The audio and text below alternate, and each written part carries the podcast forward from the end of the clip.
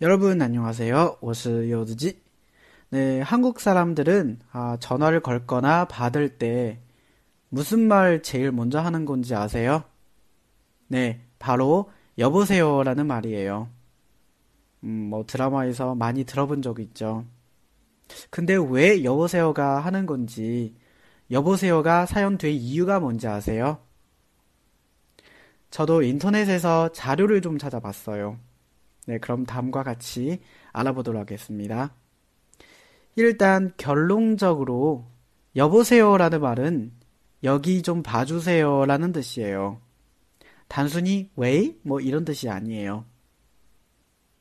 한국에 처음 전화가 들어왔을 때 사람들은 모두 신기하게 생각했어요. 사람의 모습은 보이지 않는데 수화기를 귀에 대면 멀리 떨어져 있는 사람의 목소리가 쌩쌩하게 들렸으니까요. 네, 그래서 처음 전화기를 서보게 된 사람들은 무슨 말을 먼저 할까 고민했어요. 아무도 없는데 혼자 떠드는 것 같아.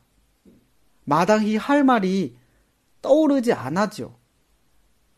네, 그래서 머뭇거리면서 처음 사용한 말이 바로 여기 좀 봐주세요 라는 뜻의 여보세요 였어요.